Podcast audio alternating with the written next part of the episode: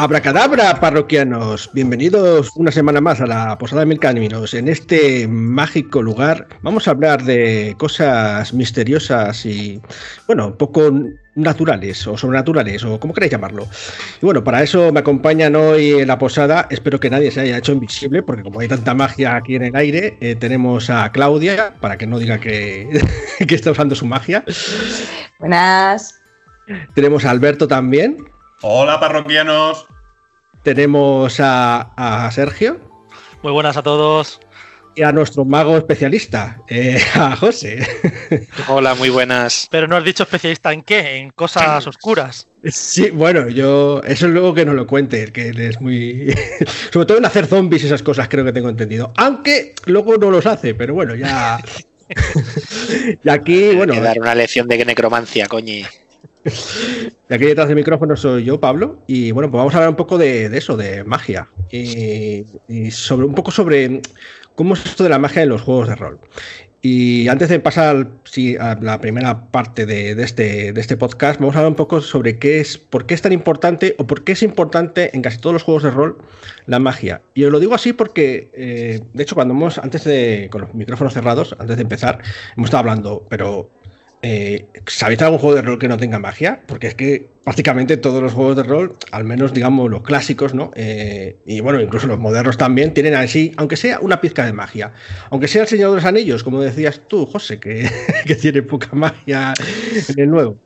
Eh, Sergio, se me estaba ocurriendo a mí según estábamos eh, hablando, el, el, el de Fate este que te, te cogiste tú, el del sí, mono es en... que no me, ha dado, no me ha dado tiempo a mirarlo.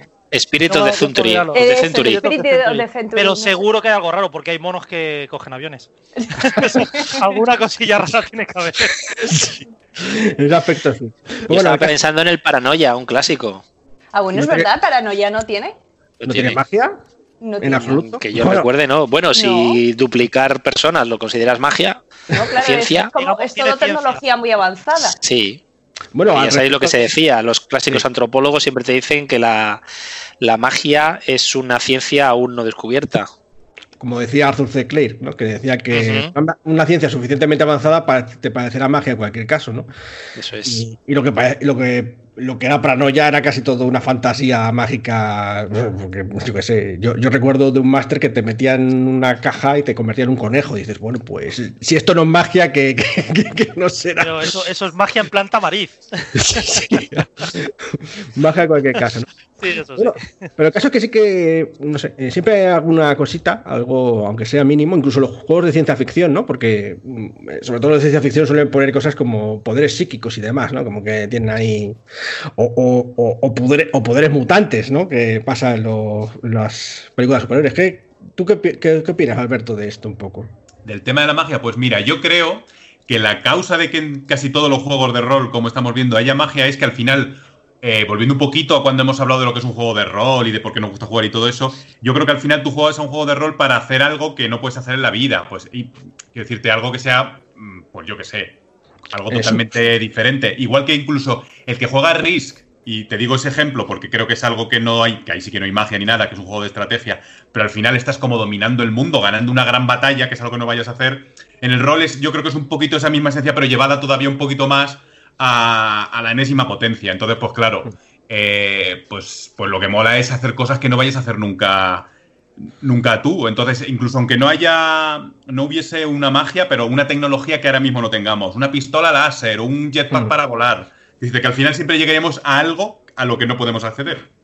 De hecho, yo no sé si es realmente algo intrínseco a los juegos de rol o, es intrínseco, digamos, a la, a la a, digamos, a la fantasía, a, a, digamos, a la- al relato fantástico, ¿no? Porque incluso en el cine nos damos cuenta cuando empezó lo del cine, pues al principio estaba, pues eso, eh, haciendo películas que eran rollo bien un tren, ¿no? Con dos trabajadores y tal.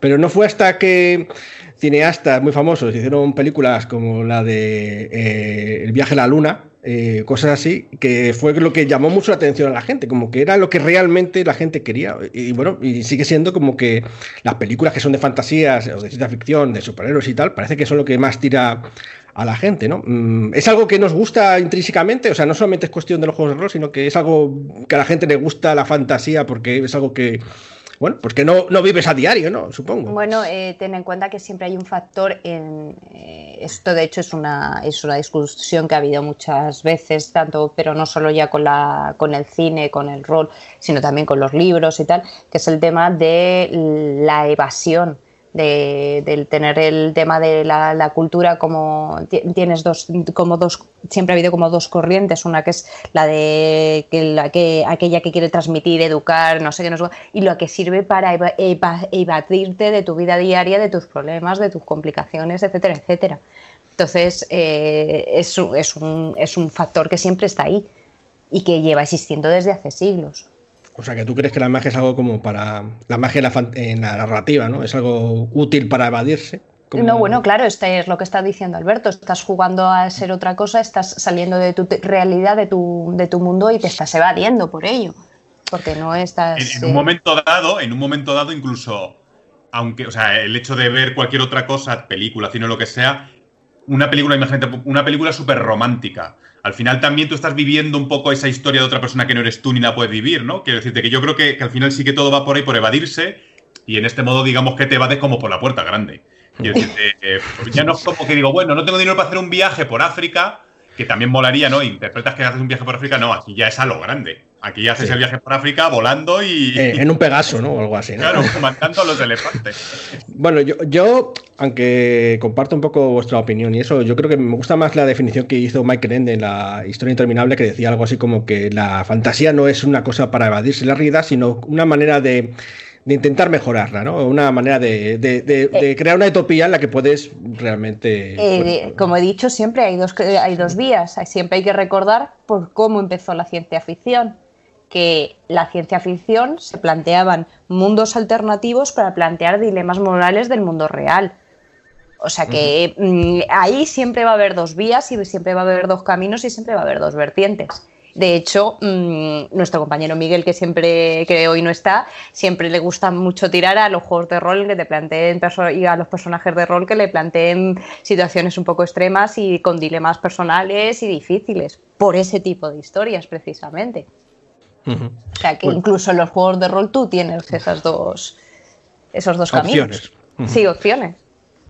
Bueno, pues el caso es que el ojo de rol casi todos hay magia eh, y la verdad es que pues es algo que nos ha acompañado desde casi el principio y supongo que como dice Alberto pues eh, será un poco por, poder jugar o por, por ser, por interpretar el rol de algo que sería imposible porque quizá puede ser un, director de cine o algo así, ¿no? En la vida real, pero un señor con espada de fuego y con una mano en llamas, pues parece poco probable, ¿no?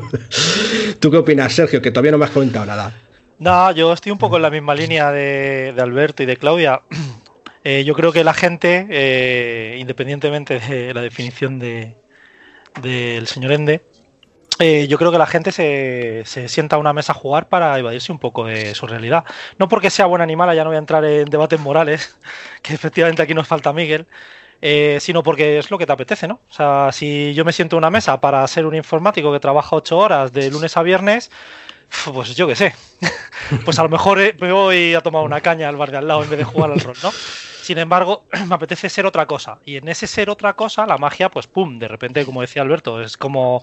No vas a ser, vas a ser otra cosa y además vas a tener eh, una mano en llamas y vas a salir volando por África o te vas a convertir en un animal, yo qué sé. O sea, es pum, todavía más, ¿no? Potenciar un poco más eso. Bueno, parece que en ese aspecto estamos de acuerdo. No sé si José, para terminar, tiene alguna cosa que añadir. Sí, yo más o menos eh, uniría a las dos eh, vertientes que estáis eh, diciendo. Es cierto que antes que el juego de rol está la imaginación de toda la vida, ¿no? De jugar a los indios y los vaqueros, disfrazarte de otra persona que no eres o que no vas a llegar a ser nunca porque está en otra época real, en otra realidad, en otra época histórica. Y también la magia es traer cosas de la fantasía a tu propia realidad en ese momento. Eso es lo que decías del señor Ende coges eh, con esa magia que tú traes a, este mundo en el que estás tú, intentas eh, intervenir en, fuerzas sobrenaturales, en dioses, en demonios, en monstruos. Entonces es como, yo estoy un poco como entre medias de, de vuestras dos opiniones. De todas formas, eh, una cosa que esto ya es un poco más eh, volviendo a lo que hablábamos antes de los juegos que no tengan magia. También aquí tenemos que hablar un poco del concepto de magia, porque, o sea, de cómo queremos ¿De qué es la magia? Claro, claro, que ya encadenamos con el punto 2, porque por ejemplo, dices, sí, Punk no tiene magia como tal, pero sí tiene gente con poderes psíquicos. Entonces, ¿hasta qué punto llegamos con qué y no es la magia? Yo, creo que estamos englobando todo eso también aquí. la magia yo creo que es eso, la creencia de que puedes intervenir en fenómenos que están fuera de tu alcance. Pues que puedes lanzar un rayo. Podemos hablar de eso. Eso es de la naturaleza. Yo creo que eso lo podemos hablar un poquito mejor en el punto 2, así que vamos a ello. Vamos a hablar sobre la metafísica de la magia, mm, de qué tipo de magia podemos encontrarlo en la mayoría de los juegos de rol. Y bueno, eso hemos hecho nuestra propia clasificación y si alguien cree que eh, se nos escapa algo, pues bueno, que lo deje en los comentarios. Y vamos a empezar por lo que hemos llamado como magia interna. ¿Qué es la magia interna? Pues la magia interna sería como algo así como una magia que proviene de tu manipulación del entorno o de tu propio ser interno, como que tuvieses poderes porque te hubiese entregado, aunque sea una divinidad, tú ya los usas de forma autónoma, ¿vale?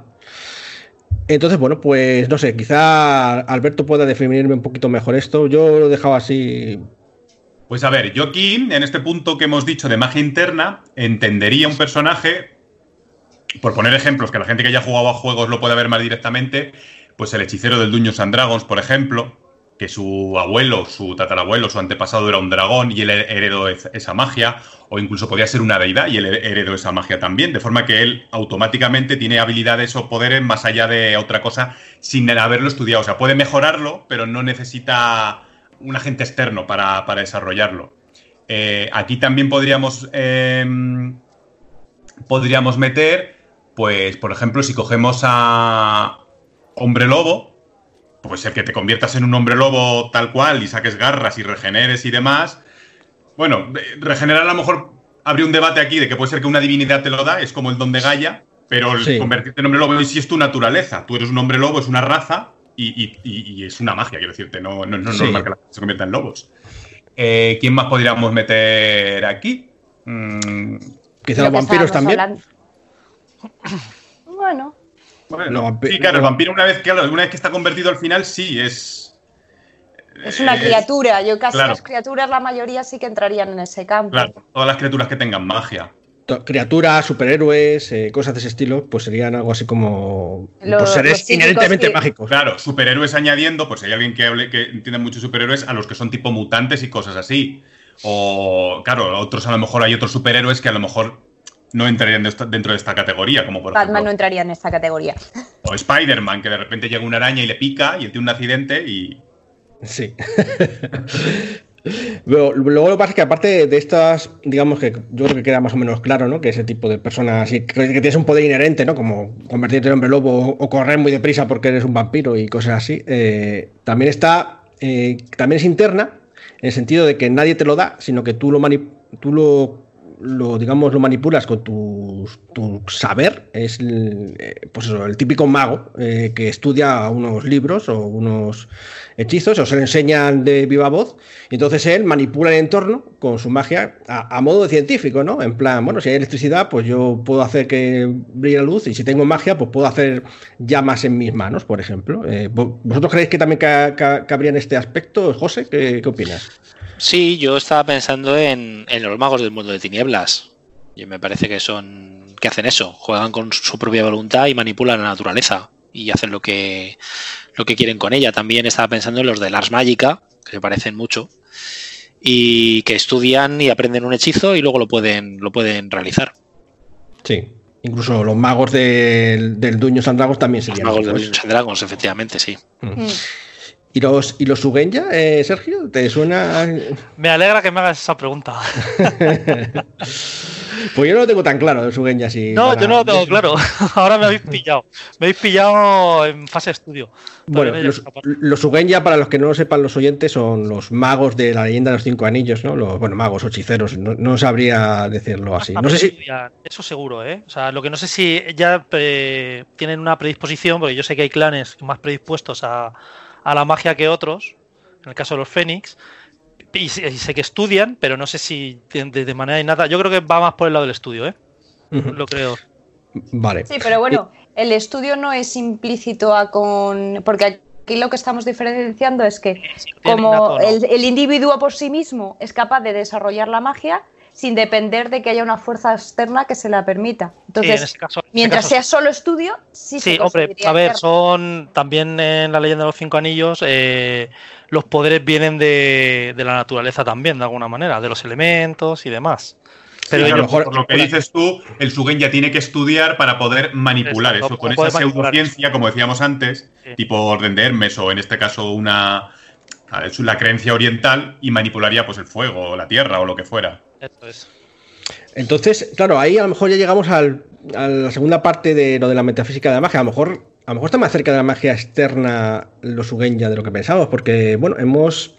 Lo que, llam- lo que hemos aquí llamado magia externa es cuando esta magia te proviene de un dios o un demonio o un primigenio o un ser superior, básicamente. O quizá de la propia naturaleza, o sea, que como que todo esté vivo, como decías tú, porque los japoneses y la cultura oriental tiene mucho de animista, ¿no? De, magia en la que todo está vivo, tiene conciencia a- en cierto grado, ¿no?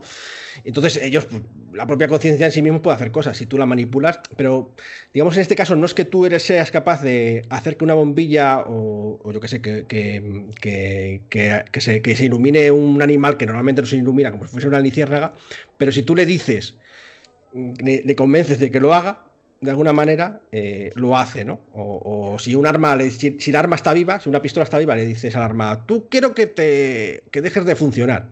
Pues puede hacerlo, pero no porque tú tengas poderes especiales, sino porque la has convencido, porque lo único que eres capaz de hablar como con esa con ese arma, ¿no?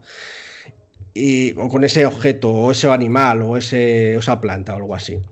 Y en el caso de los dioses, pues está muy claro, ¿no? Si yo rezo a mi dios, muy típico en Dueños and Dragons, ¿no? Eh, rezo a mi dios para que me dé fuerzas para bendecir a mis aliados. O, bueno, pues, eh, el mago, eh, que tú antes comentabas, José, aunque es verdad que habla de eso, lo que pasa es que el mago es un juego muy complicado, porque en realidad toca todos los palos, ¿no?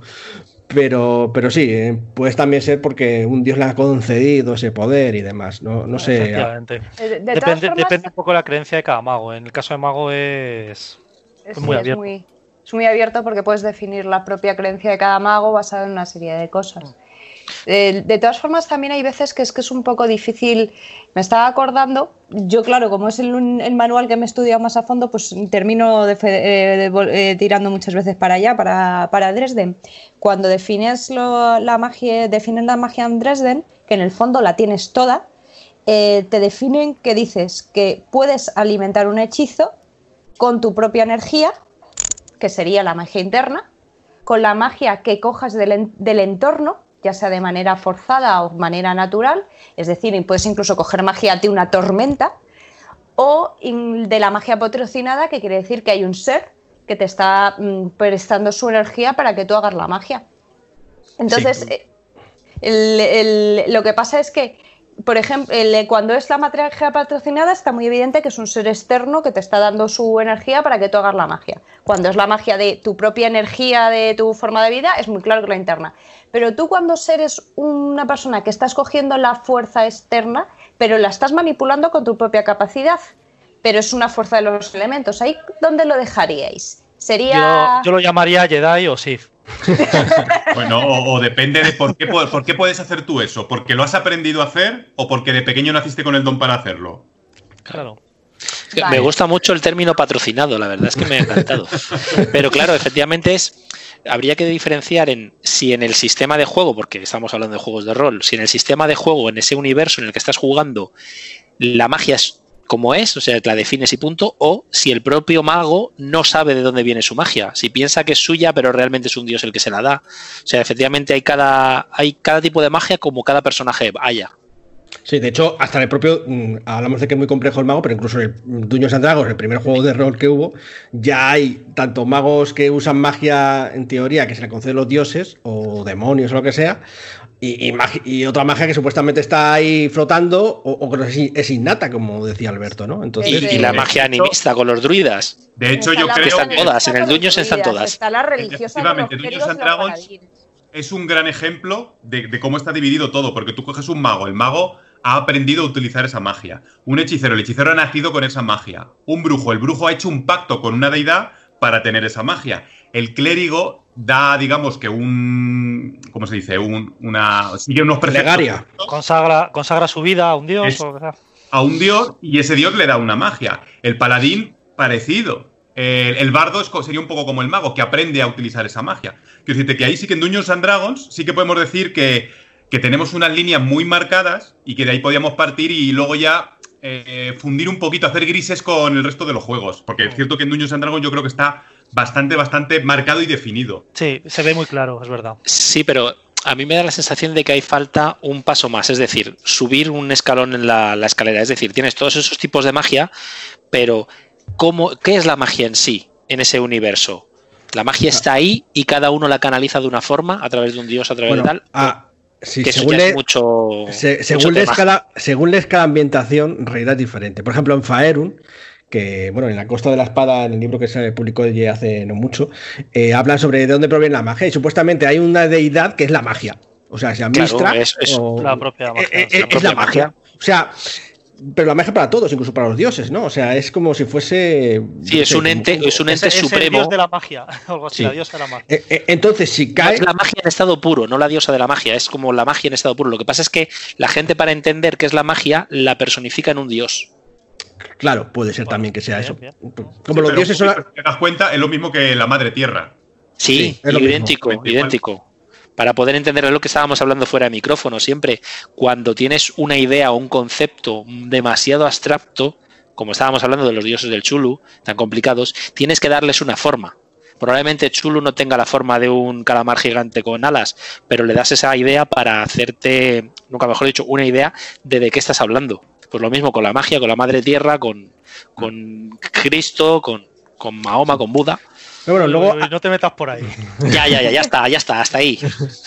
Pero bueno, al final, aunque el, digamos, el sistema de reglas mm, a lo mejor te, te define la magia como algo que, pues bueno, que sí que es algo que está en el, en el- el ambiente y cada uno lo interpreta como le dé la gana, porque luego a efectos de juego, pues eh, tanto el mago, o sea, por ejemplo, el clérigo y el bardo, pues pueden curar y usar el mismo hechizo, ¿sabes? Y aunque lo hagan de manera diferente, entre comillas, es el mismo hechizo, igual de poderoso. Y, y- y de hecho, a nivel de de concepto de, de- de la magia, pues va del mismo sitio, de la urdimbre esta que se han creado de Mistra y tal. Pero bueno, que, es lo mismo. Pero luego a nivel de personaje, pues cada uno es diferente, ¿no? Entonces, pues, yo qué sé, en el caso de los vampiros, pues será algo interno, ¿no? Porque lo tiene como genético heredado, de hecho por el mordisco, ¿no? Y en el caso de, de otros como los druidas o yo qué sé, los hombres lobo, los dones de los hombres lobo, no, no me refiero a, a transformarse, sino a los propios dones de los espíritus, pues es algo que, que viene de otros seres, espíritus o criaturas y tal, que se lo entregan y, y pueden, digamos, llamarlo para que conceda esa habilidad que es sobrenatural a, digamos, a, a lo que él puede hacer de forma eh, convencional ¿no? o inherente. Pues yo creo que más o menos ha quedado claro aquí en este, en este apartado un poco los tipos de magia así de forma metafísica, de alguna manera de hablarlo. Ah, Obviamente daría por hablar mucho y bueno, si interesa mucho, pues ya hablaremos más largo y tendido. Pero si os parece bien, vamos a hablar ahora de los de cómo los juegos de rol han interpretado o, o convertido esta magia que es tan caótica en algo tan natural como son unas reglas. Vamos a ello. Sistemas de magia y demás. Obviamente no nos vamos a centrar en todos los sistemas de magia ni cómo se hacen, porque para eso tenemos otros podcasts de los que ya hemos hablado en varias ocasiones. Pero vamos un poco a, ver también dos tipos de forma de, implementar la magia en, en los juegos de rol a nuestras mesas de juego. Y bueno, vamos a empezar por la sencilla. Lo que nosotros ya hemos llamado heredado de otro juego de rol que habla mucho sobre la magia, eh, magia estática, por decirlo de alguna manera. ¿Qué es la magia estática para nosotros? Pues la magia estática sería como magia que está, son como eh, hechizos que están bien definidos, eh, tanto en la manera de su realización como en lo que hacen, y que no te puede salir mucho de ese aspecto. Entonces. Recetas. Como recetas, sí, como, como fórmulas Por ejemplo, eh, Sergio, cuéntanos juegos que tengan ese tipo de manera de llevarlo. Hombre, a mí claramente me suena a los dones de Hombre Lobo. Por ejemplo. Tienes un, tienes un don, incluso de un nivel, y lo haces, ejecutas lo que haga, que lo pone muy bien definido y se hace y punto. Igual con las disciplinas de vampiro. Sí. Vale, y prácticamente yo diría que casi todo el mundo de tinieblas peca de eso quitando mago.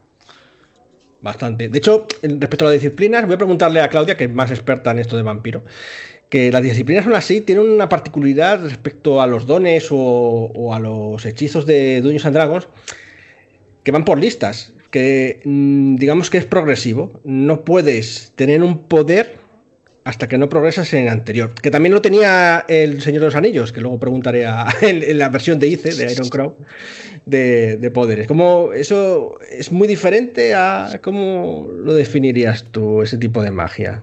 Eh, bueno, en, el fondo es muy diferente, no, tiene, tiene un sentido de que igual que es la misma un poco estructura de niveles que tienes en Dungeons, en Dungeons tú si no tienes un nivel de habilidad en, en, una disciplina no puedes eh, pasar a hacer el siguiente hechizo porque, bueno, dice, eh, hechizo no, no es realmente como sí, a no ser que te dedique, te metas en los tremeres, ¿vale? Pero no puedes pasar al siguiente nivel si no controlas el de abajo. Es básicamente eso. Mm. Es una progresión... Sí. para, para evitar que tengas poderes muy altos, digamos, desde el principio. ¿no? En el, en el en realidad es parecido también al. En este lobo, al hombre lobo, claro, con los rangos. Tú no puedes hacer un don de un rango más alto del que tienes. claro, claro, es, es, exactamente ese funcionamiento. Es que estás controlando que un personaje de nivel de nivel 1 o de habilidades o de poderes bajos o de eh, ya sea ya sean rangos mm, tenga un poder que sea para tirarte un rayo en la cabeza y destrozar media ciudad. Pues eso. Es básicamente eso. bueno, pero es que una cosa, en el tema de los hombres lobo, eh, yo no lo incluiría ahí porque es cierto que están los rangos de los de los eh, de los dones, pero realmente los rangos de los dones es eh, su nivel es por un nivel social. Si tú consigues que alguien te enseñe un rango, un don de nivel 5, puedes aprender un don de nivel 5. Sí. o sea, a nivel narrativo tú dices que no lobo se Eso es a nivel narrativo se puede. No es un sistema, o sea, está capado para que tengas que tener unos requisitos, pero son requisitos sociales. No es un requisito de aprendizaje, como dice Claudia. No es que tengas que practicar con una bolita de fuego para poder hacer una llamarada, sino que puedes tener poderes muy poderosos, incluso siendo un recién, un recién convertido. Claro, pero yo lo que creo es que da igual de dónde venga la limitación, porque por el concepto de hombre lobo viene bien que sea una limitación social y en el caso de vampiro pues viene bien que elijas una senda y la vayas siguiendo paso por paso, al final en definitiva viene a ser una limitación. Lo, que pasa es que efectivamente en el caso de vampiro mm, eh, tiene la ventaja de que aunque sea un personaje recién creado, se puede hacer la munchincada típica de me pongo todo en potencia y todos los puntos de experiencia en potencia. Sí, eh, efectivamente eh, dices, si en lugar de, de, de, distribuírtelo entre diversas disciplinas te lo, te lo metes todo solo en una, pues de repente vas a tener muchos mm, eh, rangos en esa disciplina concreta. Pero bueno, también eso hasta cierto punto, porque también te puede decir el director de partida que a dónde va, que es calamidad, ¿sabes lo que quiero decir? Que eso lo tienes que justificar de alguna manera argumentalmente. Ya. Alberto, ¿tú qué opinas de estas dos? No sé si son dos maneras o lo ves igual realmente, la manera en eso de los Estoy bastante de acuerdo un poquito lo que se está diciendo. Aquí en, Supongo que también un poco en esta magia estática podíamos meter, volviendo un poco al Dungeons and que decíamos antes, a los hechizos de los magos. pues eso, un hechizo, un mago, o bueno, o cualquier personaje de estos que lanza magia, vaya. Eh, pues imagínate, el bola de fuego, bola de fuego nivel 3. Pues da igual la clase que tengas o lo que sea, hasta que no tengas nivel 3 no lo puedes conseguir. Y ese es hechizo de bola de fuego. Un hechizo de bola de fuego que tiene un alcance determinado, un daño determinado y un todo determinado son, digamos que, aquí la diferencia sería hechizos que son cerrados y que lo que digan las reglas es como va a ser. Sí.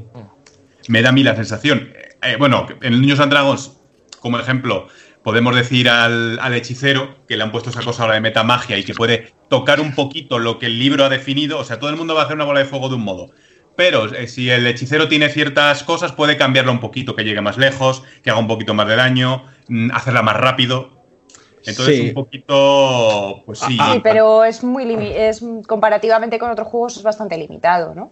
El- Comparativamente con los juegos de, de- de, mm, que, decía, que, que diríamos de, de más dinámico, o sea, con- con, Sí. por ejemplo con el Ars Magica. En el Ars Magica tú vas a tirar una bola de fuego y esa bola de fuego, si tú no coges el hechizo base, tú te la diseñas como quieres. Puede ser de nivel 5, de nivel 10, de nivel 15, del nivel que tú, que tú llegues, va a hacer un daño diferente. El formato de la bola puede ser como tú lo quieras, o sea, totalmente hecho a, a tu gusto. En el Dungeons and Dragons, la bola de fuego siempre, para todos, va a ser pues una bola de fuego con, con A, B y C. Ya te digo, excepto un poco el hechicero, que la puede tocar en cambios de, de reglas de, de alcance o de daño o de cosas así. Pero No no, muy a lo bestia, no como en el Ars, claro. No obstante, los juegos un poco más modernos, incluyendo el Dungeon Quinta y, y en otros, no, no sé, no sé si en Leyenda o quizá en, en- Vampiro Quinta y demás, eh, digamos, cuando es más poderoso el usuario de la magia, eh, aunque el hechizo sea el mismo, por ejemplo, el típico ejemplo de la bola de fuego, no es lo mismo que te lo lance un mago de nivel 5 que un mago de nivel 10, eh, ¿sabes? Eh, Es verdad que la bola de fuego sigue siendo la misma, pero hace más daño, o tiene más alcance, o ata- ataca, o es un área más grande, o cosas así. No sé si en otros juegos. Eh, o sea, eso, es- eso yo no lo considero dinámico, quizá, pero bueno, al menos le ha dado un poquito más de plasticidad, ¿no? Sí, es que pero aún así en- siguen siendo recetas dadas, con unos eh, un- sabes que el nivel más bajo va a llegar va a ser así y el nivel al más alto va a llegar hasta aquí, pero estás dentro de unos confines y digamos que lo que puedes elegir es entre decir tiro la nivel la bola de fuego a nivel 3 o la tiro a nivel 5 para que en lugar de tres dados utilice 4 pero mm, no te puedes salir de esas eh, guías dadas. Yo es José. que veo más, sí, yo veo más el tema de magia estática en, en la llamada de Chulu. Es que me parece Bueno. un ejemplo mucho más clásico. Sí. Llega un muchacho de 20 años que no tiene experiencia de nada, que era camarero, coge el Necronomicon, se lo lee y tiene 800 hechizos súper mega poderosos. Y ahí los tiene, y son sus recetitas, y sabe cómo invocar a Chulu, cómo invocar los profundos, cómo hacerte una consunción y cómo ajarte los miembros. O sea, eso es- me parece, son- y son sus recetas. También, por ejemplo, otro que he comprado hace poco, que es la nueva edición de Aquelarre, no, no es muy nueva, pero yo me la he comprado hace poco. La nueva edición de Aquelarre tiene hechizos de ese estilo. Tiene hechizos de magia blanca, de magia negra, de brujería y de tal. Y son recetitas. Es como cuando tú ibas a la vieja del visillo, que está ahí en el pueblo, que todo el mundo sabe que es bruja, y le dices, mira, es que quiero una cosa para la impotencia. Y entonces te hacen su receta, su machacado de huevos de murciélago, que está de moda están, y, y te lo da para tu virilidad. Y es una receta y es magia estática. A mí me parece más eso que, que el dungeon puede ser como una mezcla. Claro, el dungeon parece magia estática, pero si empiezas a meterte en todo ese dinamismo de los niveles, pues puede darse más lo que decía Pablo, que al final se convierta en magia dinámica. Yo como dinámica. Bueno. pero a, a- un nivel bajísimo, porque al Vale, final. vale. Pues no Pablo, no, perdona, Alberto. Que- No, quiero decirte que me da la sensación de que eh, un cantrip, el cantrip eh, llamarada, El- pues en sí. nivel 1 haces un de 10 y en nivel 5 haces 2 de 10 y en nivel 15 haces 3 de 10 o como sea, no recuerdo muy bien, pero quiero decirte, no deja de ser más de lo mismo que simplemente les aumenta el daño. Yo creo que de un modo lógico para que la partida, porque claro, si tú tienes un hechizo que cuando estás en nivel 1 es guay, pero en nivel 15, pues obviamente que vas a dejar de usar ese hechizo, lo han hecho como para, para que no se te queden los hechizos ahí en el trastero. O el Mira, mejor hechizo de todos, el mejor hechizo de todos del dungeon, el toque helado. Sabíamos que iba a salir. Tu hechizo De todas- favorito. De todas formas, eh, la, bueno, ahí estamos intenta- hablando ahora mismo de definir el tema de la- del tipo, de la estructura de reglas de la magia, pero también tenemos que decir ventajas y desventajas de ese tipo de magia así, ¿no? Eh, si quieres, mejor antes que eso, podemos hablar primero de la magia dinámica para que la gente sepa a qué nos referimos, porque aunque ya haya dicho Vale. Alberto un poco de eso, y luego decimos qué, qué ventaja hay de ventaja hay de, de cada uno. ¿Qué es la Vale, magia dinámica? Al- Alberto, que sé que esto te gusta a ti. Pues a ver, a mí me gusta mucho la magia dinámica porque como soy bastante imaginativo me mola inventarme un mogollón de cosas. Entonces, pues juegos como Ars Magica o como Mago, son los ejemplos así que me vienen más, aunque sé que hay más por ahí, pero son los primeros que me vienen y los que nosotros hemos jugado un poquito más. Eh, magia, eh, digamos que tú tienes un nivel de poder dentro de un campo, pues por ejemplo en el Ars Magica, tú quieres hacer lo que decíamos antes, fuego. Tú tienes una forma que se llama Ignem, que controla el fuego, y en cuanto al nivel que tengas, tú ya ahí te inventas las cosas. Y todo lo que controle el fuego, puedes inventarte lo que quieras, desde visión de infrarrojos, por llamarlo de algún modo, en realidad lo que estarías viendo es el, rastro de calor, porque obviamente en el año 1200 no hay infrarrojos.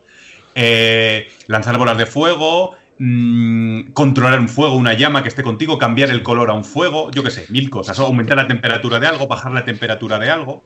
De hecho, la manera en que, en el caso de las mágicas, eh, la manera en que han hecho el dinamismo es, como haciendo frases. Eh, la frase de sujeto-verbo. Dices tú, tenemos unos, unos verbos que son crear, destruir, eh, controlar y tal. Y luego tenemos sujetos que son fuego, agua, cuerpo, cosas así, ¿no? Entonces, haciendo eso y según tu nivel, pues puedes decidir no tienes por qué hacer el máximo nivel, sino porque hay cosas que son más sencillas. Entonces puedes decir, eh, solamente quiero levantar una manzana ¿no? del suelo, hacerla levitar. O quiero mm, arrancarle el corazón. Una vela? Sí, o una vela. O quiero arrancarle el corazón del pecho a alguien vivo. ¡ah! bueno, pues también se, también se puede, ¿no? O sea, todos esos conceptos puedes hacerlo gracias a esa estructura. O sea, no es que no es que sea que puedes hacer lo que te dé la gana, en realidad. Es... Claro, estás limitado a, la capacidad que tu personaje tenga, en, efectivamente, en, esa, en esas formas y. Mm, técnicas. Más, capacidad al conocimiento que tengas. Sí, sí, sí. Obviamente, aquí decíamos que con lo que decíamos es, tú has nacido con un don, pero estás estudiando todo el rato para poder hacer todas esas cosas. Es como quien escribe un libro, ¿no? Eh, si eres, si o sea, es como el que sabe hablar. Si sabes hablar, tienes muchas más palabras para hablar, pues tienes más capacidad de crear una historia, ¿no? En este caso, tienes más capacidad de crear hechizos más poderosos. Cuando más palabras sepas, más vocabulario tengas, pues mejor te va. Digamos que en este caso, vocabulario sería la puntuación que tienes en las técnicas y formas un poco para que nos, nuestros oyentes nos entiendan. Me estaba acordando yo de, las leyendas de Terrabar que los magos se pasaban la gran parte de su vida estudiando los nombres verdaderos de, de, las cosas para poder usar la magia. Y es que era, básicamente se estaban estudiando diccionarios días tras días, días tras días, para poder hacer los hechizos, porque si no, no sabías los nombres verdaderos de las cosas, no podías hacer la magia. De hecho, en Ars Magica lo de los nombres verdaderos es como muy también. En, el concepto ese, de hecho, muchos. No estoy muy seguro, pero creo que la Orden de Hermes en concreto realmente sí que es un poco animista, ¿no? Porque es como que. Por eso hay elementales, ¿no? Porque le das órdenes al fuego para que. para que haga lo que tú quieras y eso también, en parte. Sí, yo lo veo un poquito como una pseudociencia, porque al final ellos están metidos como en el laboratorio y digamos que de un modo o de otro pueden llegar, pues mezclando una cosa con otra, ya sea algo estelar o, de símbolos o algo por el estilo, consiguen un efecto. Pero sí, efectivamente. En cualquier caso, de hecho, fue nuestro primer juego, digamos, de magia dinámica. Y la verdad es que nos impactó mucho, porque habíamos jugado ya muchos otros juegos de rol, ¿no? Pero Ars Magica tenía ese, eso que, era como, en fin, eh, como digo, no sea el único, ni quizás sea el primero, pero desde luego fue de los que mejor eh, eh, metió en, en, el mundillo este concepto de de no hacer magia mm, en base a listas de hechizos o de dotes o cosas así, sino que bueno, que digamos que tenías que tú pensar en base a unos guías cómo crear cada hechizo. Aunque al final vas a tener el hechizo que necesites, realmente. Sí. Pero luego, luego llegó otro juego, El Mago, que abordaba el asunto de forma un poco diferente. Quizá Sergio nos pueda contar un poco cómo lo abordó. bueno, pues en Mago la magia eh, también es dinámica en el sentido de, pues un poco lo que comentábamos, ¿no? Que no tienes una lista de, cosas para hacer. Entonces, aquí sí que muy importante cuál sea la creencia de tu mago, porque sí que es verdad que los magos herméticos más o menos todos iban eh, guiados por el mismo código y es verdad que cada uno es distinto, pero bueno, más o menos. Pero aquí sí que yo creo que todavía hay más, un escalón más de variedad, que se puede retorcer un poquito más eh, las creencias del mago. Sí, de hecho, el juego va de retorcer las creencias realmente. Sí, sí, sí eh, totalmente. Entonces, bueno, el, sistema es eh, una serie de bolitas, de esferas, ¿vale? Que pueden llegar de manera natural de 1 a 5. En ese sentido, también la progresión es, es lineal, en, el sentido de que tienes que empezar por el principio para poder llegar al final. ¿Vale? Es muy obvio, pero que no puedes, directamente no puedes lanzar bolas de fuego si no eres capaz de, de detectar calor o frío, ¿no? Es una, un poco en ese sentido. Pero a partir de ahí ya puedes hacer lo que quieras, ¿no? Si, si estás en niveles básicos, pues tú puedes detectar, pues lo que decimos, si estamos con Sí, no. las energías, pues puedo detectarlas, pero puedo detectarlas como yo quiera. O puedo inventarme lo que sea dentro de, digamos, mi, mi nivel de conocimiento de ese área. Sí. ¿no? Entonces, bueno. Lo, Lo que único pasa- que, que sí que hay que de- definir que aunque las reglas de juego te dan libertad para generar tus hechizos como quieras, tú sí que te obligan a que definas cuál va a ser el sistema de tu mago. Tu y que, que te creencia. mante- tu creencia de tu mago, es decir, si tú decides que tu mago va, va a utilizar el... Yo que ahora mismo no sé Sí, qué vas a, ser, vas a ser en plan bruja. Pues, El vas a hacer, claro, o vas a hacer vudú, pues vas a hacer esos sacrificios para Sí.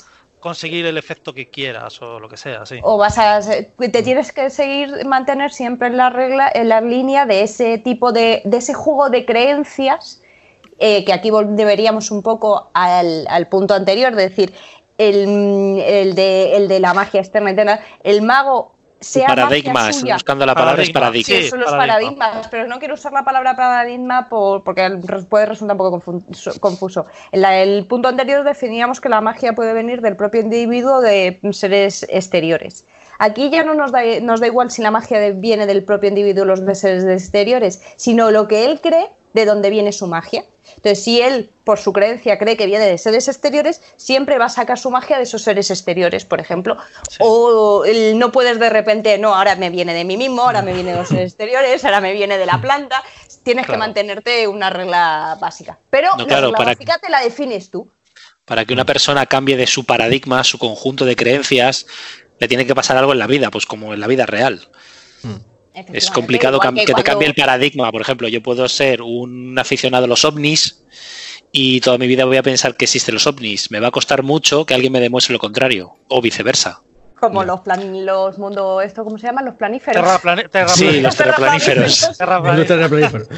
bueno, hay, hay una cosa, aún así quiero señalar una cosita sobre eh, el, el mago y su diferencia con las mágicas y con eh, otro mago, porque resulta que a nivel de, digamos, de manera de, de enfocar la manera en que haces la magia, ¿no? De forma, las reglas que, la- que lo en lo que se sustenta. Que es que en el caso de Mago la Ascensión, al contrario que en Ars Mágica, eh, bueno, aparte de, que efectivamente como su paradigma es mucho más amplio, o sea, puedes eh, hacer muchas más cosas de lo que haces en Ars Magica, porque como decía Alberto, no puedes en Ars Magica lo de la infra, lo de, lo de misión infrarroja no, pero en Mago sí, se puede hacer infrarroja y también energía nuclear y bueno, pues de todo.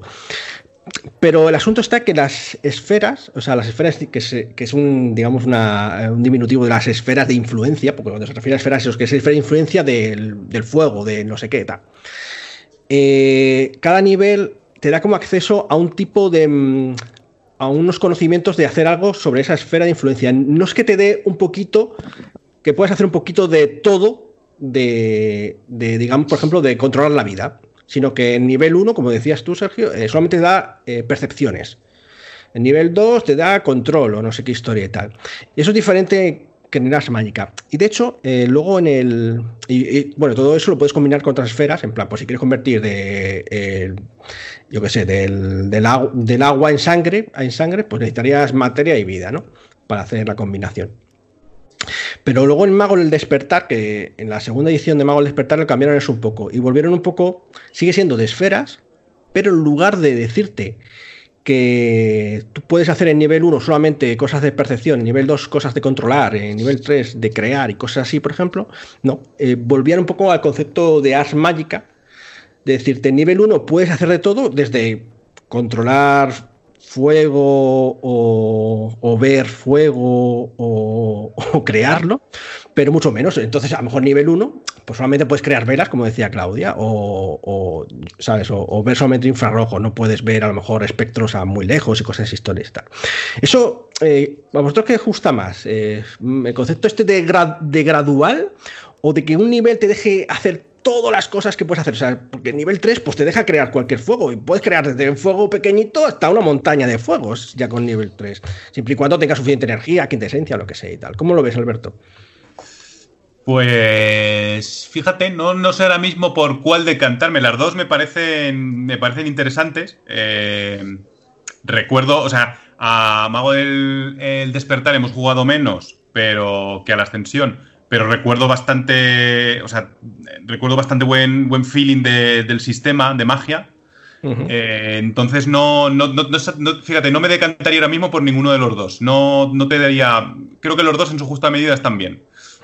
Yo es que a veces siento que el mago en la ascensión, a veces, eh, sí que, yo qué sé, te coges un nivel 1 y eso de solamente hacer percepciones, ¿sabes? Es como un poco triste a veces, me da la sensación, no sé qué piensa José, por ejemplo. Pero bueno, Sí, eso ya de yo- todas formas ma- es más ya una discusión. Coño, José, ¿cómo que- te ha cambiado la voz? lo siento, lo siento. No te preocupes, no te preocupes. de que siempre te interrumpo a ti. No pasa nada, dale. que el, hombre, no, más que nada el, el comentario que quería hacer es que estamos hablando un poco ahora mismo, ya nos estamos metiendo en debate de si una regla es mejor que otra. No es una cuestión ya de que esto sea magia dinámica o estática, ¿no? Bueno, Alberto lo ha, lo ha visto así, que no es que te guste más o menos la manera que sea progresivo y tal, pero a lo mejor sí que realmente es algo mejor hacerlo que sea progresivo o que sea, digamos, eh, esto no es estático, los dos son dinámicos, pero que, que toda la esfera, cuando controlas un rasgo de la esfera, lo controlas todo. No sé. mm, Yo, yo lo que iba a decir era que me gusta más el, el segundo, el mago, el despertar, porque soy más fan de la ascensión, o sea, de Lars Magica, perdón. Soy más del. Entonces, el despertar me parece como el heredero, o sea, como si fuera el Lars Magica 2020. En, En el que si tienes sistema de magia, quiero decir. En cuanto al sistema de magia, claro.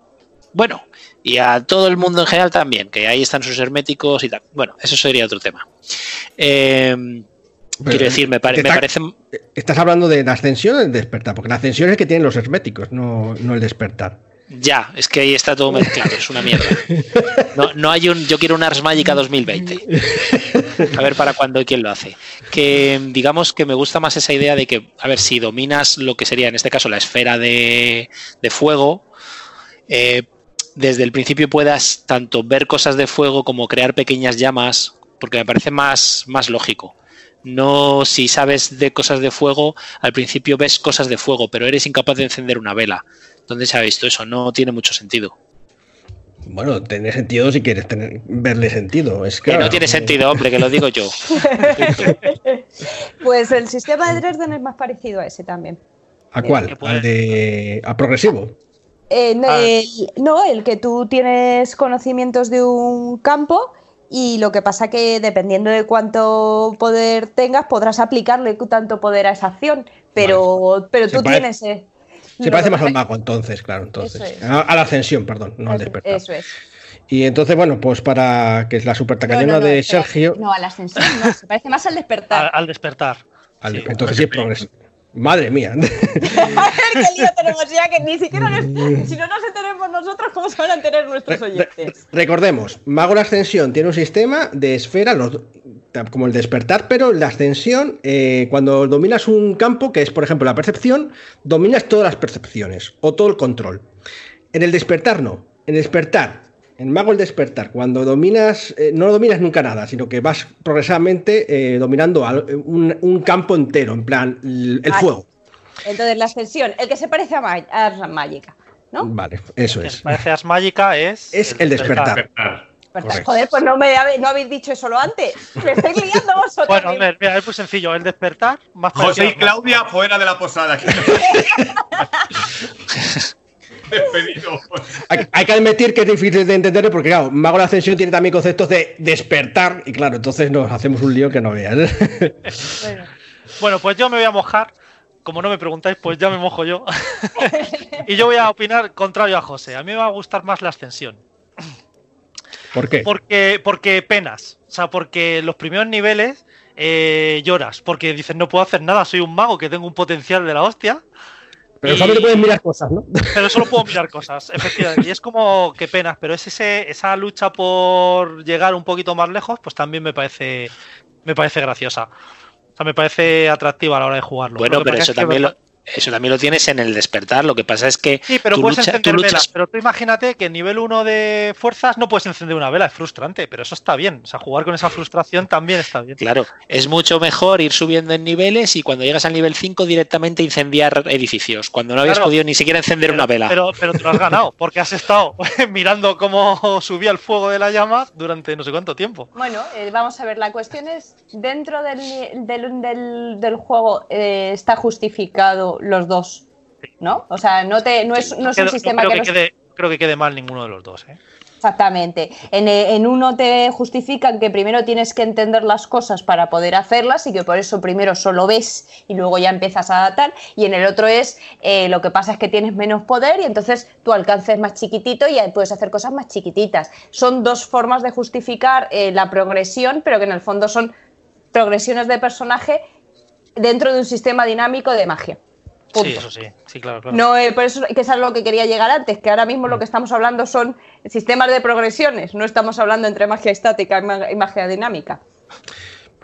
¿Qué os parece, parroquianos, si hacemos hoy aquí entre todos una apuesta respecto al mago la quinta edición? Porque sabemos que después de Hombre Lobo la quinta edición va a salir una quinta.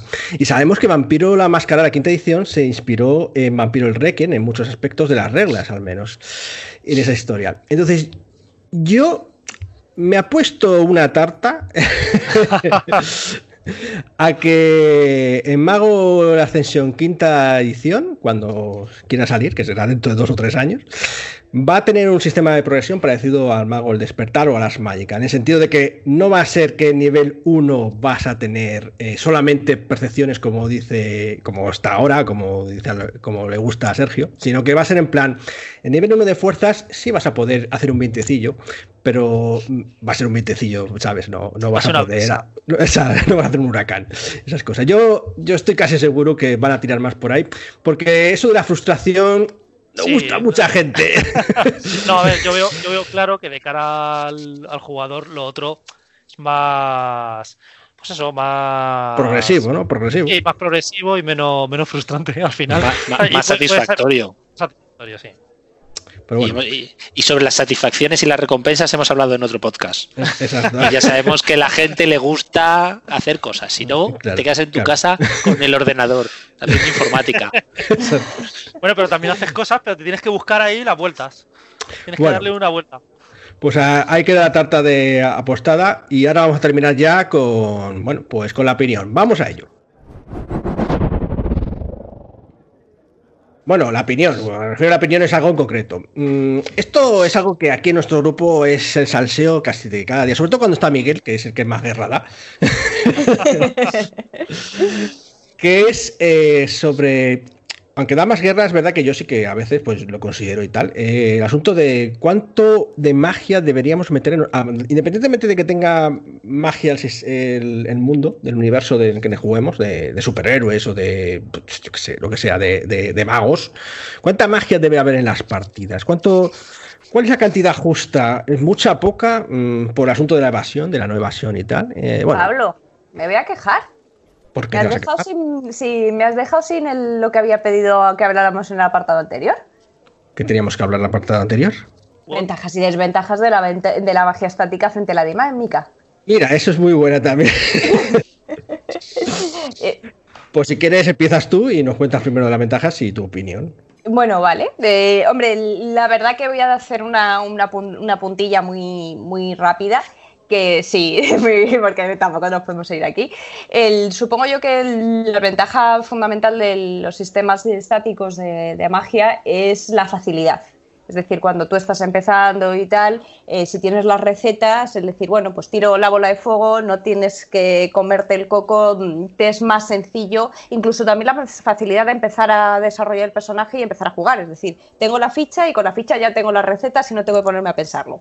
Cuando tienes un sistema dinámico, pues es lo que estábamos hablando, tienes que definir todo, la- el paradigma, el- las recetas que quieres que tú como quieren que sean, tienes que estar pensando, tienes que tener cierta agilidad de mente en ciertas ocasiones si es algo que no tienes prepensado para, para desarrollar. Entonces, una cosa es más creativa, que para la gente como Alberto evidentemente le chifla esa te- te- creatividad y no sé qué, entonces le emociona y le da más jueguito al- a la hora de crear un personaje. La otra es más, más rápida, por así decirlo. Y esas son las dos ventajas y desventajas que yo veo de cada sistema. Y sobre...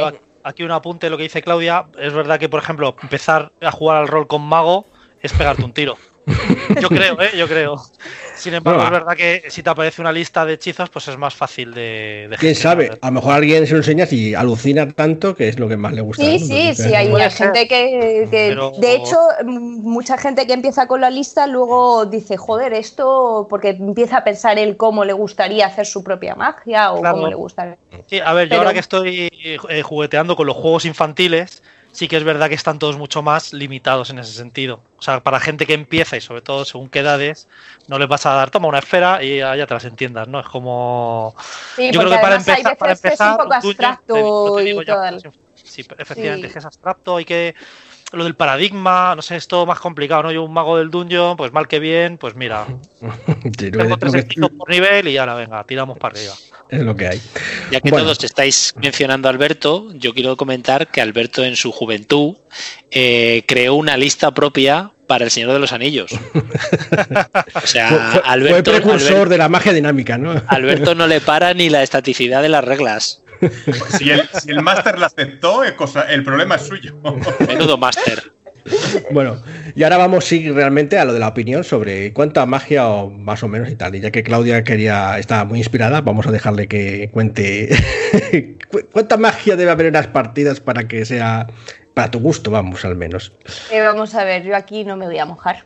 Porque ya sabes, ya sabes que siempre digo que depende de la partida que claro, eh, depende, o sea, tú un mundo como Dungeons no te lo puedes imaginar sin magia, pero a lo mejor si te llegas y te metes a otro sistema de juego, pues, joder, ¿cuántos hechizos se tiran realmente cuando estás en Chulu?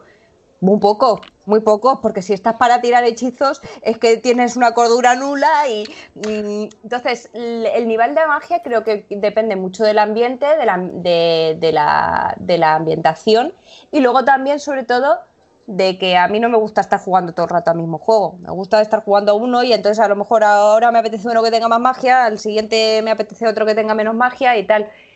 O sea que no obstante, eso que dices tú es cierto, pero no voy a dejar que de momento, pero algún podcast te cogeremos y diremos, vas a, tenemos hablar. vas a pero yo cuando me refiero a esto de mucha magia o poca magia, es que aunque en Cthulhu o en el Dungeon eh, haya magia o más o menos magia, tú lo percibas de esa manera, en el Cthulhu puedes poner muchos monstruos, ¿vale? Entonces eso sería como muy mágico, porque si todo es está lleno de monstruos por todos lados, pues claramente eso es... Un cazulo con la ambientación que tiene, me parece que precisamente por la ambientación que tiene, lo que tiene que haber es poco e eh, y que se adivine casi. Tiene que ser una, es una ambientación de, medio terror, inquietante. Mm. No necesitas estar, de tensión, no necesitas estar metiendo bichos y magia todo el rato. ¿Sabes lo que quiero decir? En cambio, en Dungeons, me parece que como no le estés metiendo un bicho y magias, mm, se te está quedando cojo, ¿sabes? Mm, bueno, eso veremos. Ahora voy a preguntar a Alberto respecto de esta opinión. Gracias, nos has contestado. Al final sí que te has mojado, Claudia. Has dicho, no, me gustaría que... sea algo sutil, ¿ves? Eso es. No, pero es algo sutil en un juego que tenga ese tipo de ambientación y algo no sutil en un juego que no tenga. Me parece que va de acorde a la ambientación. Bueno, como digo, eh, le pregunto a Alberto, porque sí que a lo mejor sí que se puede tener en cuenta eso de la sutilidad, porque en el Dungeons and Dragons, como bien sabemos, puede haber muchos objetos mágicos o pocos. y quiero decir, si en tu campaña, eh, obviamente en Dungeons va a haber monstruos, golems y tal, porque pues efectivamente es como parte de la, como tú dirías, ¿cómo no va a haber golems y dragones y cosas así, no? Pero en el caso de Dungeons, eh, más bien lo del nivel de magia sería como eh, cuántos magos hay por ahí lanzando hechizos y cuántos... Eh, ¿cómo, de fácil es que los jugadores estén intercambiándose objetos mágicos como si fuesen aquí, ¿sabes? Balas de, de, un arma de, de eso? ¿Cuánto, tú, Alberto, que además se te acusa actualmente de querer mucha magia, ¿cuánto pues crees que.? Vamos a ver, yo de primeras voy a empezar como Claudia. Depende de la crónica o la partida que sea, la magia tiene que estar en la justa medida de lo que va a ser. Luego, ya, personalmente, a mí en los últimos años sí me apetece que haya mucha fantasía. Con mucha fantasía no me refiero a, como dices tú, de que haya muchos objetos mágicos, porque al final pierden su valor. Si todo el mundo tiene espadas más uno, más dos y más tres en el Dungeons, no tiene gracia. Tiene gracia pues que tengas un objeto único, pues como nos pasaba a nosotros con el objeto que tenía Sergio, eh, la lira que tenía yo, el bastón que tenía Claudia. Quiero decirte, cosas que son únicas y que solo hay uno y tú tienes ese y, le da mucha personalidad y, y, engancha al personaje. Pero luego con magia yo me refiero pues que de repente me parece una fantasía muy alta en ese aspecto. Pues que si de repente vamos a enfrentarnos con un ejército, como en este caso era un ejército normal, pues si el ejército es de orcos y si los orcos vienen cabalgando en lobos y si los lobos van volando y no sé qué, no sé cuánto, pues mira, como que últimamente me apetece algo así más a lo bestia. Pero por preferencias, igual a lo mejor dentro de unos años lo vuelvo a cambiar, pero ahora mismo por apetecerme me apetece una high fantasy donde en la high fantasy obviamente tiene que haber mucha magia porque es la, es la gracia. Sí, pero lo que, digamos, lo que haya, que sea significativo, ¿no? Porque claro, claro, pero que tenga un sentido. O sea, lo que no quiero es eso, pues. Eh, por ejemplo, yo siempre que me, me mola lo de los objetos mágicos y tal, pero no acumulo muchos objetos mágicos. Tengo los objetos mágicos que necesito para ciertas cosas, no de repente tener, pues como hacíamos antes en los juegos de rol que teníamos hace 20 años, que cualquier objeto lo cogías y te lo llevabas. Da igual. la llamada de Cthulhu. Nunca vayas a utilizar las ganzúas más tres porque eres un guerrero. ¿Cuándo vas a abrir un guerrero una puerta de una ganzúa? Pero tú las tienes pues porque las encontraste un día. Ahora mismo eso no lo haríamos. O sea, yo tengo cuatro objetos y con esos cuatro objetos que estén muy acorde a cosas que yo vaya a hacer o que me vayan a venir bien. Si no, no tiene sentido. Quiero decir, yo que sé, en la última crónica de Dungeon, si yo con mi personaje encuentro un espadón más cinco, que puede ser la hostia, está muy bien. Pero con fuerza menos ocho, digo, con fuerza ocho y y sin saber manejarlo, pues ¿qué coño hago yo con esa espada? Que, que no tiene sentido.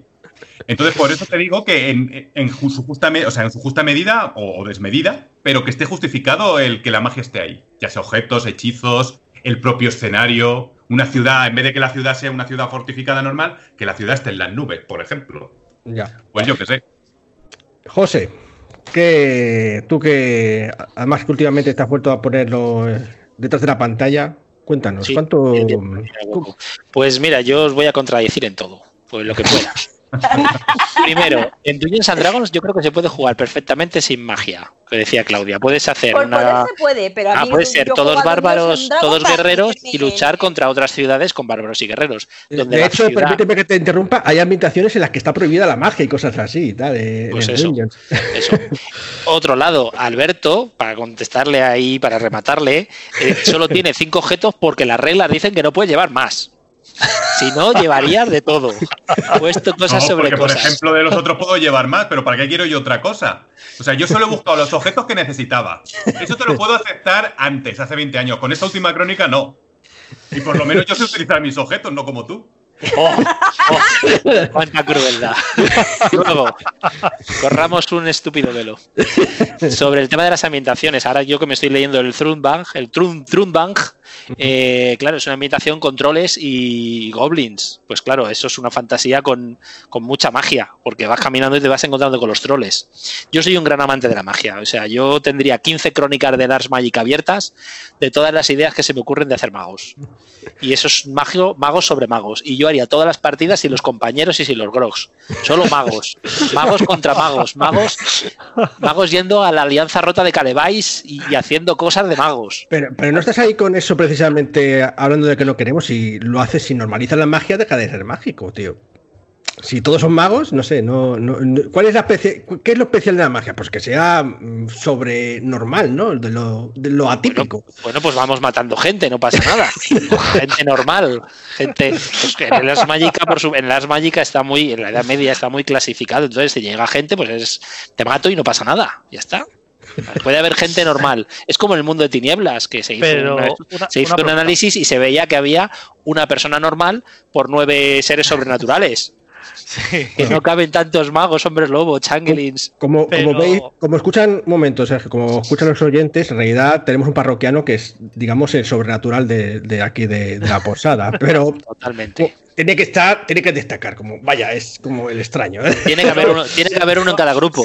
Iba a preguntar por las 15 crónicas de Lars, porque a mí algunas veces el Lars me parece que los magos se quedan demasiado encerrados en sus laboratorios. Por ejemplo, es una de las cosas que en el Lars me da la sensación. que tendrías? ¿15 habitaciones con 15 magos? Pregunto. No, saldrían más, porque no habría compañeros, no tendríamos personajes compañeros, tendrías que salir tú. nos quedamos, pero entonces nos nunca estudiaríamos. Nos quedamos porque, pero aprenderías de otras formas. Todos ah, seríamos magos intuistas estos con la dote de, aprendizaje experimental. Ah, Esa que te da un más tres y explotan los laboratorios. Claudia, ¿querías hacer un apunte, no? Así Venga. rápido. No, que de nada, pero era una chorrada. Hay que decir que si todos los personajes nuestros son de alineamiento eh, eh, bueno, el de mm, el de José será el de alineamiento caótico. Pero si son todos nuestros alineamientos caóticos, el de José será el alineamiento bueno. Siempre tiene que ir. Por supuesto. No todo el mundo puede, no todo el mundo puede ser el paladín. Es que Jo- José ha comprendido el concepto de mágico. Es salirse de, la, de, la- de lo común, de lo corriente. bueno, esto, Sergio, cuéntanos tu opinión y ya terminamos este Bueno, ver, loco podcast. Un poco, un poco lo mismo que, pues, que decía Claudia o que decía Alberto. Bueno, Alberto ha tirado por la alta fantasía, pero también depende mucho del juego. O sea, yo, por ejemplo, en la llamada, en la llamada de Cthulhu, eh, tiene su gracia no tener nada de magia o encontrártela, eh, pues eso, como parte de la tensión o de qué cojones es esto, no sé lo que es. Y está muy bien y tiene que ser así. Y con poquito, pero que te tense, está, yo creo que está muy bien. Y a lo mejor en Dungeons and Dragons o unas Mágica o lo que dice Alberto, ¿no? Si de repente planteamos un mundo con castillos en el aire, hostia, pues también mola. Pero entonces yo quiero ir en mi Pegaso con mi lanza de no sé qué. ¿Sabes? Es que depende de cómo lo plantees, ¿no? O sea, yo a lo mejor por ejemplo, a lo mejor ya viniendo a juegos tipo mago, tipo vampiro, tipo hombrero, tipo mundo de tinieblas, que se puede abusar o no abusar. En esos juegos a lo mejor ahí sí que eh, habría que pensar dónde, dónde pongo ¿no? En la- el corte de la magia. A lo mejor más que en alta fantasía o que en la llamada de Cthulhu, que parecen ejemplos como muy que van a ser así, que no parece que, que vaya a quedar bien en la llamada de Cthulhu todos con hechizos o en alta fantasía todos que no podemos subir al reino de los cielos, ¿no? Pero sin embargo en Hombre Lobo ahí sí que podemos jugar más o menos con o en, o en Mago, vamos, en Mago. Podemos jugar más o menos con la magia en función de lo permisivo que es el narrador con la paradoja, seguramente. Yo ahí pondría mm, poca magia en mago, por ejemplo, para sufrir un poquito. O sea, que sea difícil generar magia o que, que haya que buscarse las vueltas para... O sea, que no pueda ir por ahí, venga, de sobrado, con mi Sí. magia, que ya el propio mago te limita con la paradoja, pero bueno, Quizás esto en los clímax y, que- y tal, ¿no? Podría Sí, pero bueno, ahí sí, pero- desplegarse. Claro, claro, pero sabiendo que te va a costar. O sea, sí, yo como es el clímax, despliego aquí todo mi poder, pero luego pues, pagaré las consecuencias. Aunque, pues eso. Sí, al final yo creo que, excepto José, que se sale por la tangente, ¿eh? creo que en realidad estamos hablando de lo mismo, ¿no? Incluso cuando hablamos de un mundo high fantasy, pues incluso Alberto ha, ha reconocido que, vale, bueno, pues se puede haber esto, Pegasos y castillos voladores y todas estas cosas y tal. Pero digamos que al final, eh, si quieres que la magia tenga valor, eh, tienes que hacer que, que sea, digamos, escasa, ¿no? En- eh, eh, es- escasa dentro de su propio marco, porque puede, puede que los castillos voladores y las y, los pegasos pues sean comunes, ¿no? Pero a lo mejor la espada, la lágrima de Selune, que no sé qué, que pues, es algo que es ahí extraño, ¿no? El bastón, o yo qué sé, o el de arpa, pues que, digamos le dé valor. Entonces sí que creo que hay que administrar la escasez para que siga siendo mágico, a pesar de que en tu mundo pues puedes hacerlo mm, dentro de su coherencia, de su, de su creencia, pues todo lo fantástico que quieras y todo alejado de la realidad que no conocemos. Podemos hacer un, un mundo de, de, de héroes griegos, ¿no? En el que Hércules levanta, yo qué sé, estos elefantes y cosas así y tal, pero a su vez, eh, para Hércules habrá cosas que sean como más inalcanzables, ¿no? Como, pues eso, como el, el arma de Atenea, o yo qué sé, ¿sabes? La espada de Atenea, cosas así. Entonces, pues, Tener bueno. siempre un equilibrio. Sí, al final, eh, depende de lo que quieras. Si te pasas, si todo. Si todo el mundo por dar una patada a un orco te salga, te tiene una espada más 5, pues la magia pierde totalmente su valor, ¿no? No Perdería tiene- la.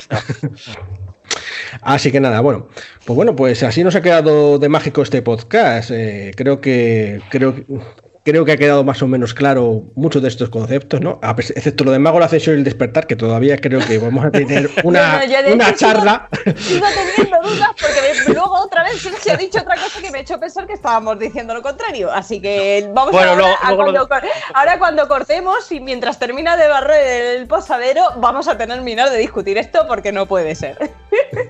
Bueno, y como la magia es algo que le gusta mucho a Alberto, que cierre el, el podcast el hoy.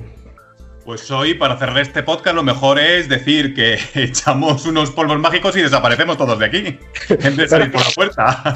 Pues que así sea. Hasta la próxima semana, gente.